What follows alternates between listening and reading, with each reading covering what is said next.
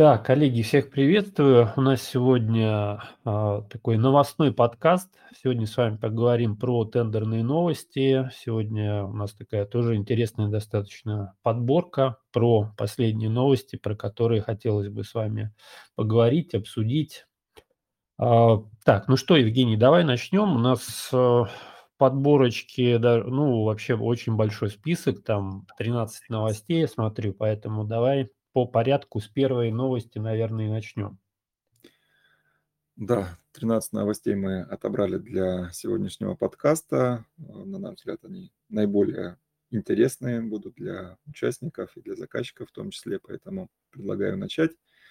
И первая новость касается письма Минфина от 20 октября.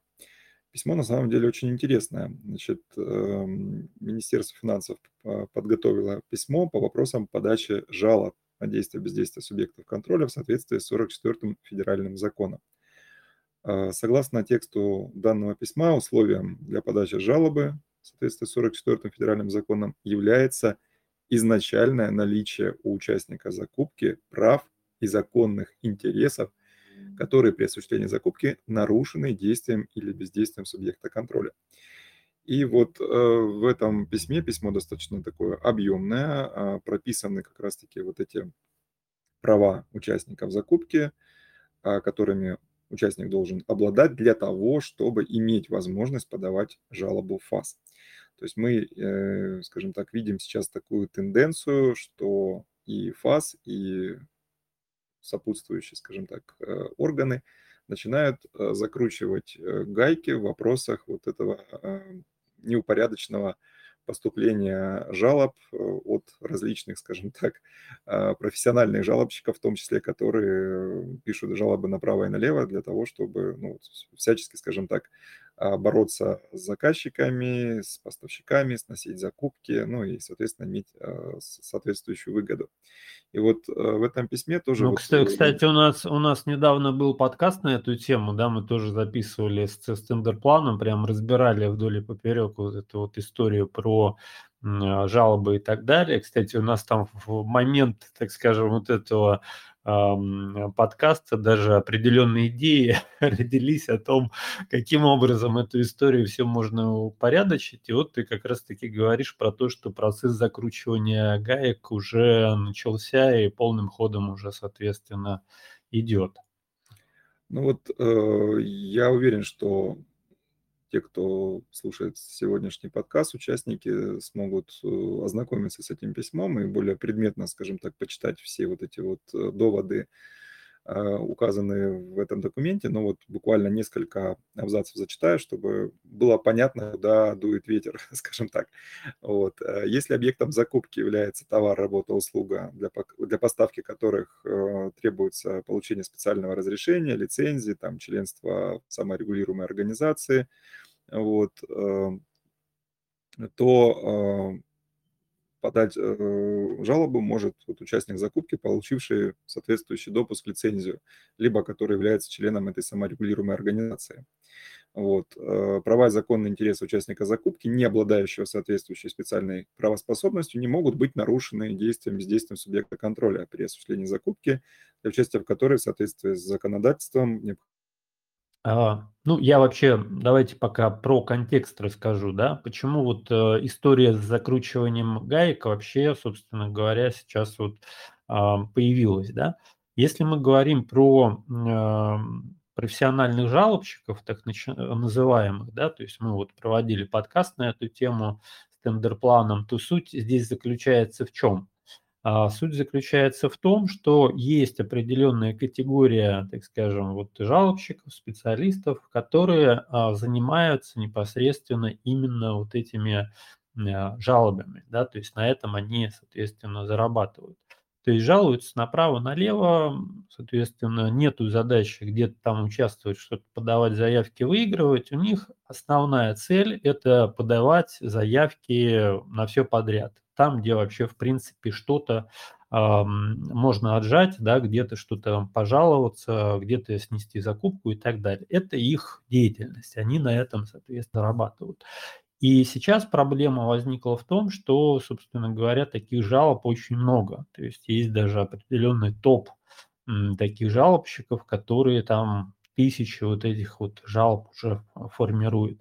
И вот здесь возникает вопрос, что с этим делать, как с этим бороться. Соответственно, вот у нас уже а, Минфин садается к этому процессу и а, определенные, так скажем, гаечки начинает а, уже потихонечку а, подкручивать. Значит, а, вторая новость, которую сегодня с вами хотелось а, также обсудить, это машина читаемой доверенности. Да? То есть я надеюсь, что вы слышали про эту историю. Вот. И со 2 октября в единой информационной системе в том числе уже стало доступным формирования и применения данных машинно-читаемых доверенностей.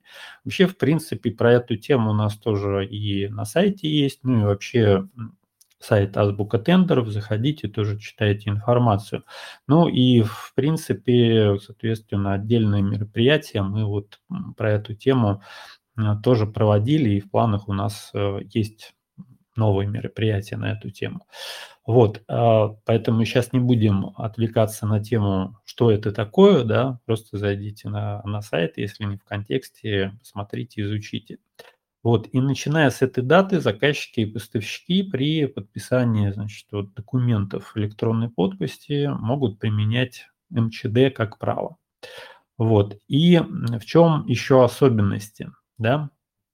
Формирование МЧД, содержащих полномочия и подписание сведений в ГИС и и на электронных площадках, выдача МЧД как э, с правом передоверия, так и без, и предоставление МЧД при правоотношениях сторон с использованием личных кабинетов. Это вот то, что касается а, особенностей использования и применения МЧД в ИИС, соответственно. Вот, а, значит, э, такая новость у нас тоже есть. Если кто-то уже использовал, кто-то уже, соответственно, применял вот этот вот функционал, можете тоже а, свои какие-то комментарии, а, соответственно, на эту тему озвучить. Вот, и что еще? Значит, обращаем внимание, что, значит, в ГИС из закупки будет доступно подписание документов электронной подписи без применения МЧД до срока 31.08.2024 года, соответственно. Это вот то, что касается вот этой вот машинно читаемой доверенности. Берем на вооружение, берем эту заметку, так скажем, в работу и вот эти вот моменты про эти моменты не забываем. Ссылочка на новость, ну, я думаю, что мы вот эти вот новости тоже оформим и дальше уже со ссылочками тоже разместим. Во всяком случае, в закрытом нашем тендерном клубе а, вот эта вот подборка однозначно точно будет. Значит, это у нас была с вами вторая новость.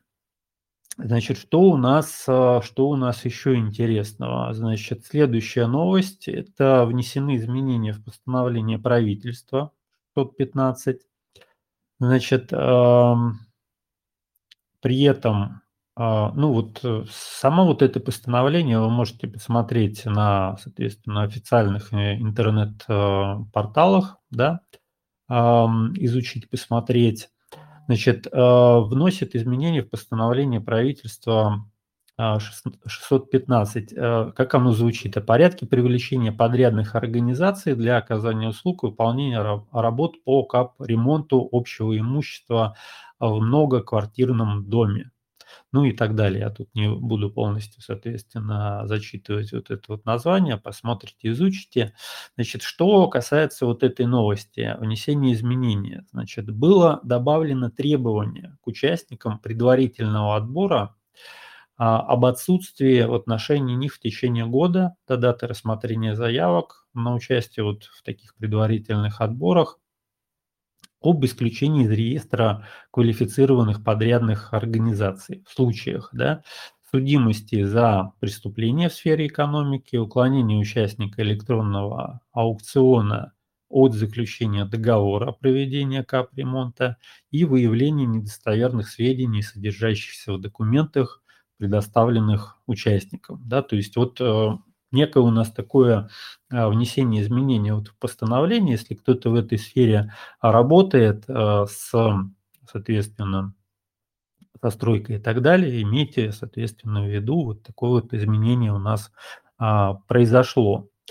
Значит, э, помимо этого, значит, данным постановлением, что у нас дополнены случаи, при которых информация о такой подрядной организации исключается из реестра квалифицированных подрядных организаций. И установлено, что заявка на участие в электронном аукционе не допускается к участию в таком аукционе в случае применения к подрядной организации мер дисциплинарного воздействия. Что это за меры? Это приостановление права выполнять инженерные изыскания, осуществлять подготовку проектной документации, строительство, реконструкцию. Ну, это вот тема очень излюбленная Евгением. Вот я не особо, так скажем, в стройке, вот, но вот такие вот изменения. Кто в стройке работает, пожалуйста, берите на заметку, ну и, соответственно, ссылочку на это постановление, изменения тоже у нас с вами будет.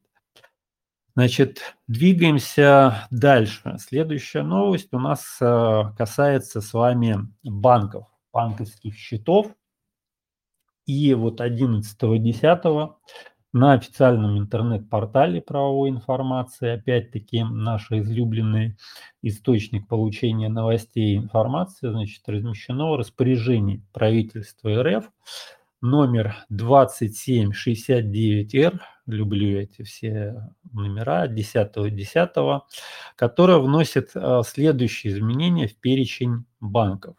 А, значит, на банковские счета, в которых вносятся денежные средства. Мы с вами знаем, что у нас есть определенный список э, таких банков. Не все могут, соответственно, вот эти вот средства а, для для тендеров да, а, получать. Так вот, что у нас здесь происходит? У нас вычеркнули банк «Северный морской путь» и добавили БМ-банк. Соответственно, тоже вот это берите на заметку, у нас э, список э, таких банков подкорректировался. Да, друзья, пятая новость, дубль 2. Вот, э, Верховный суд эм, постановил, что одного лишь факта не подписания госконтракта мало, чтобы включить сведения о в реестр недобросовестных поставщиков. Значит, что же произошло? А победителя признали уклонившимся, ответственный сотрудник из-за болезни ушел с работы и не сообщил руководству о том, что надо подписать контракт. Ну, вообще классика жанра. А срок подписания пропустили, контролеры включили сведения об участнике в реестр э, недобросовестных поставщиков. А Верховный суд поддержал суды первой апелляционной инстанции, они не согласились с решением антимонопольной службы, поскольку победитель. А что же победитель? Он, во-первых, не хотел уклоняться от заключения контракта, чтобы включить сведения в реестр, только факта нарушения мало, надо установить умысел и недобросовестность поведения. А уклонение должно быть сознательным, а победитель действовал в данном случае добросовестно, сделал все приготовления, чтобы исполнить свои обязательства. Что же он сделал? Он а, до публикации протокола об уклонении сообщил заказчику, что товары полностью готовы к отгрузке, направил обеспечение исполнения контракта, также запросил у заказчика продлить срок подписания и подал контролерам заявление, чтобы те рассмотрели возможность заключить сделку. Вот. Также участник является производителем товаров по контракту, его деятельность носит социально ориентированный характер, что подтверждает в том числе наличие большого числа работников – вот, плюс у участника есть успешный опыт исполнения аналогичных сделок, в том числе с заказчиком, и по сравнению с их объемом цена спорного контракта незначительная. Вот, и наказание за его неподписание несораз, э, несоразмерно, соответственно, тем э, действиям, которые э, были допущены. Вот, это верховное, определение Верховного суда от 16 октября 2023 года. То есть у кого похожие ситуации вдруг, если произойдут, можете воспользоваться данным определением и отстоять свою э, позицию. Так, э, шестая новость э, касается УФАС. И вот очередное решение Ставропольского УФАС, это вот наши ребята вот, Ставропольского УФАС, что в госзакупках проектных изыскательских работ не следует требовать членства в двух СРО. Значит, э, участник закупки проектно-изыскательских работ пожаловался на ограничение конкуренции. По его мнению, заказчик незаконно требовал состоять в двух СРО в области инженерных изысканий и архитектурно-строительного проектирования. УФАС признала жалобу обоснованной. Какие были доводы УФАС? Если объект закупки включает разработку проектной документации и инженерные изыскания, заказчик устанавливает требования лишь к СРО в области архитектурно-строительного проектирования. Это позволяет соблюсти принцип обеспечения конкуренции. А, условие членства в двух СРО ограничило число потенциальных участников. Вот. Э, позиция контролеров в данном случае была основана в том числе на э, письме ФАС, и э, также были вот сходные выводы, которые были отражены в решении московского УФАС. Хотя есть в практике примеры, когда вот также суды поддерживали требование состоять в двух э, СРО, поскольку решили, что заказчик приобретал два самостоятельных вида работ с разными кодами по ОКПД-2. Вот, поэтому, друзья, э, тоже берите в копилочку решение Ставропольского УФАС от 26 сентября 2023 года. Дальше, седьмая новость. Эм, Минпромторг разъяснил нюансы проверки записей из реестра отечественной промпродукции при госзакупках. Это письмо Минпромторга от 4 октября 2023 года за номером 106 238 дробь 12. Значит, э, что содержится в этом письме? Значит, министерство сообщило, что заказчикам не следует отклонять реестровые записи, если продукция участника соответствует нацрежиму, но в каталоге ГИСП недостаточно сведений, чтобы определить, отвечает ли товар извещению. А, информация с каталога может отличаться от данных реестра и носить ознакомительный характер. Также не вся продукция из каталога есть в реестре. Вот, поэтому тоже вот это письмо берите себе на вооружение. Дальше, э, восьмая новость. Э, указание НДС в госконтракте с исполнителем, применяющим упрощенную систему налогообложения, не обязывает его выставлять счет фактуры. Это у нас свежее письмо ФНС от 10 октября 2023 года. Значит, организации и ИП, которые применяют упрощенную систему налогообложения при осуществлении операций по реализации товаров, работ, услуг, не должны составлять и выставлять покупателям счета фактуры.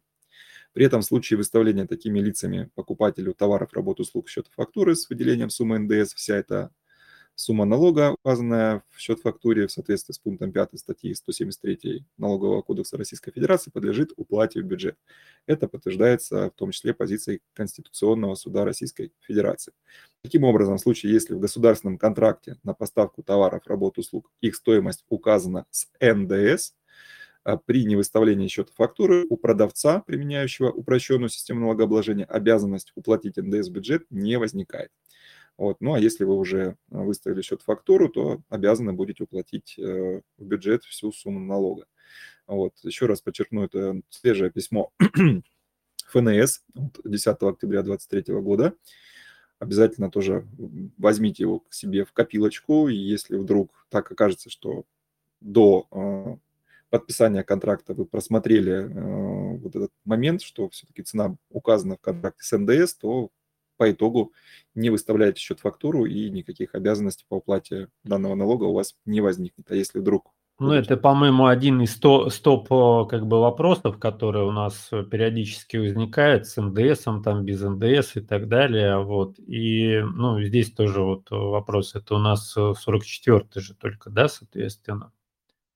Вот новость восьмая, она к 44-му имеет отношение только, правильно? Ну, а вообще, в принципе, вот э, в данном конкретном случае, да, в большей степени относится к 44-му, хотя вот э, позиция в отношении вообще э, компании, работающей на УСН, она справедлива ко всем контрактам.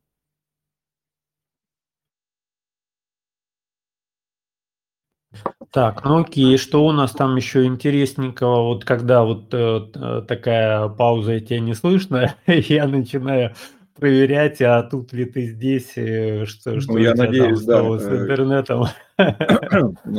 Тебя слышно, я я уже так разогнался, уже тут практически подошел к финишу, все новости рассмотрел, потом понимаю, что в ответ тишина, и как-то немножко напрягся, потом увидел, что меня выбросило. А, так, ну, ну, супер, отлично. Давай тогда к девятой новости. У нас сегодня, так скажем, немножко удлиненный будет вариант э, с подкастами. А с э, обычно мы где-то минут 30 укладываемся. Давай вот про девятую. Там вот я смотрю у нас про ФАС как раз таки история.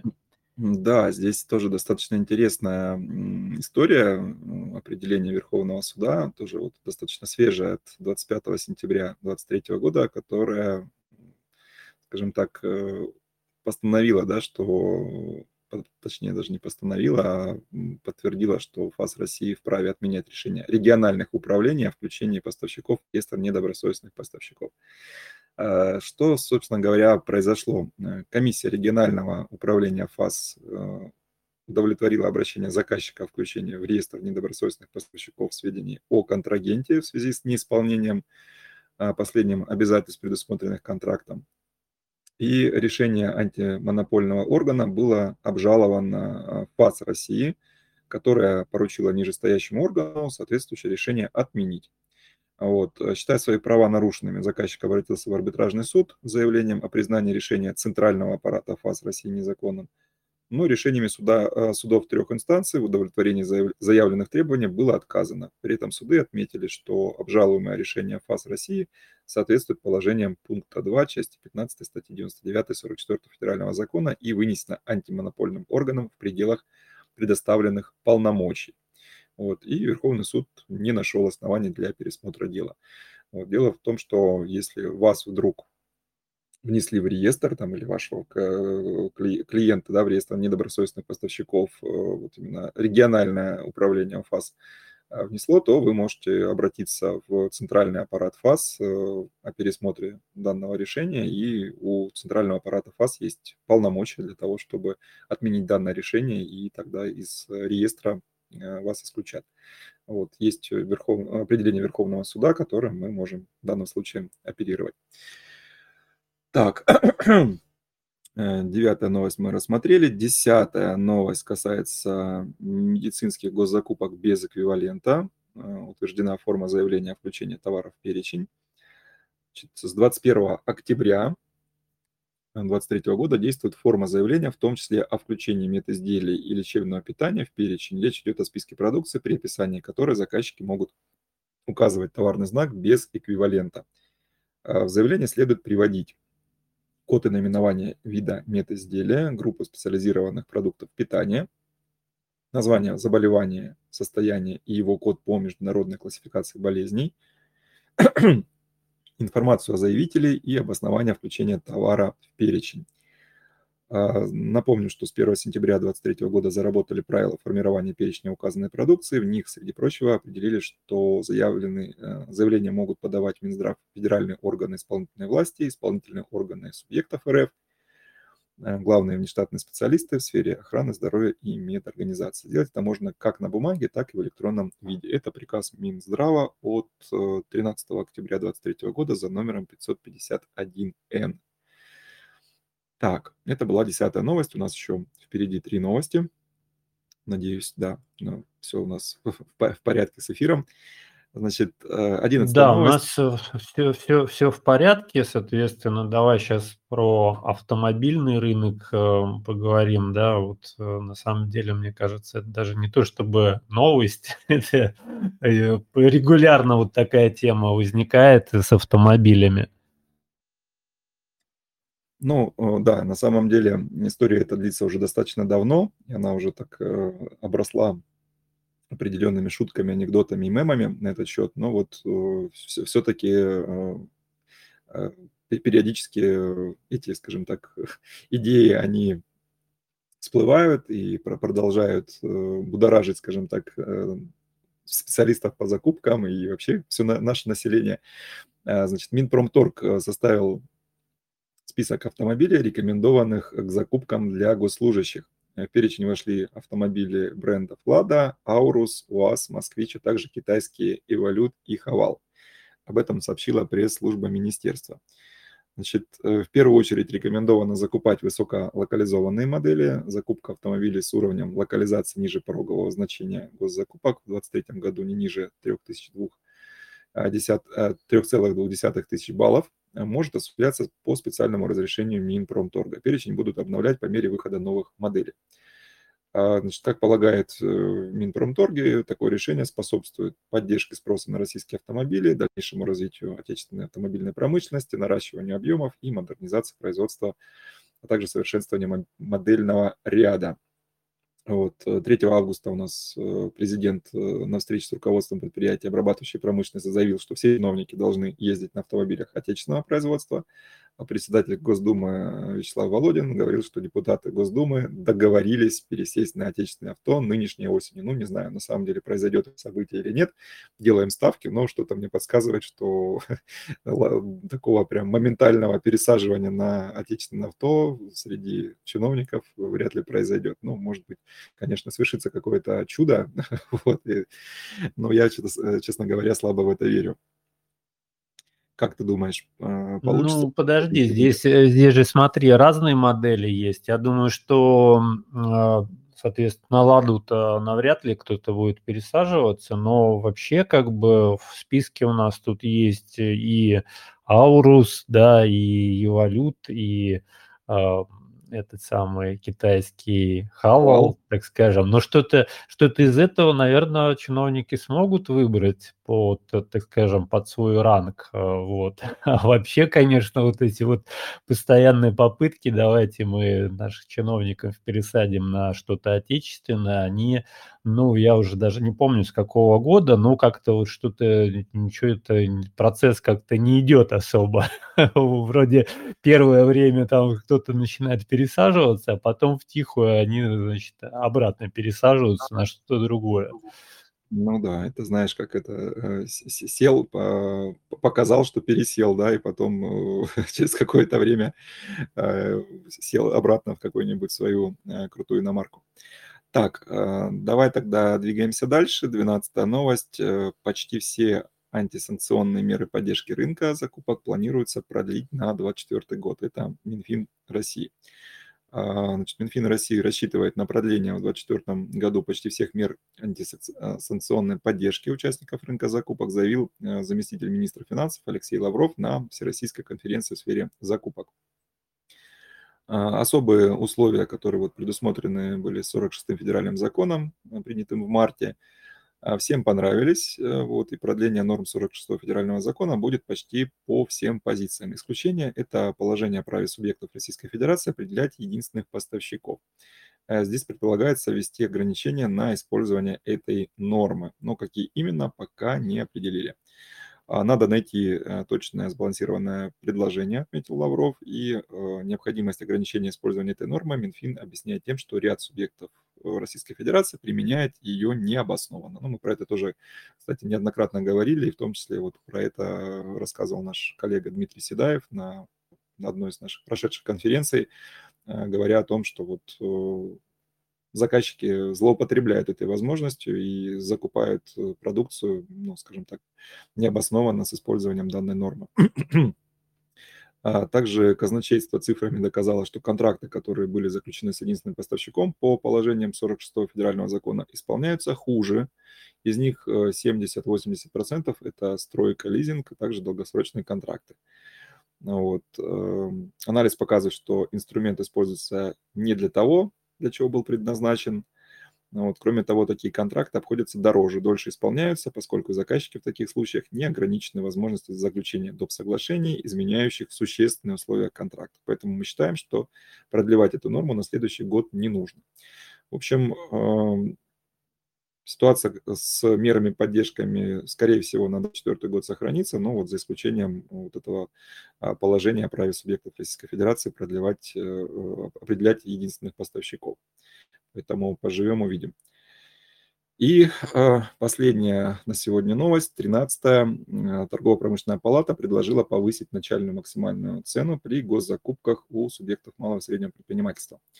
Значит, э, Торгово-промышленная палата предлагает увеличить размер начальной максимальной цены контракта при закупках малого и среднего бизнеса, вот, отметив, что эта инициатива направлена уже в Минфин. Вот, необходимо повысить э, НМЦК с 20 миллионов до 50 миллионов рублей вот, при закупках у субъектов предпринимательства и социально ориентированных некоммерческих организаций, которые проводятся в рамках 44 федерального закона. Предложение, э, предложение обосновано тем, что 20 миллионов рублей, установленные федеральным законом аж в 2013 году, с учетом инфляции, по данным индекса потребительских цен Росстата, в 2023 году уже составляет 39,5 миллиона рублей, уточнил вот э, Катырин, это глава торгово-промышленной палаты.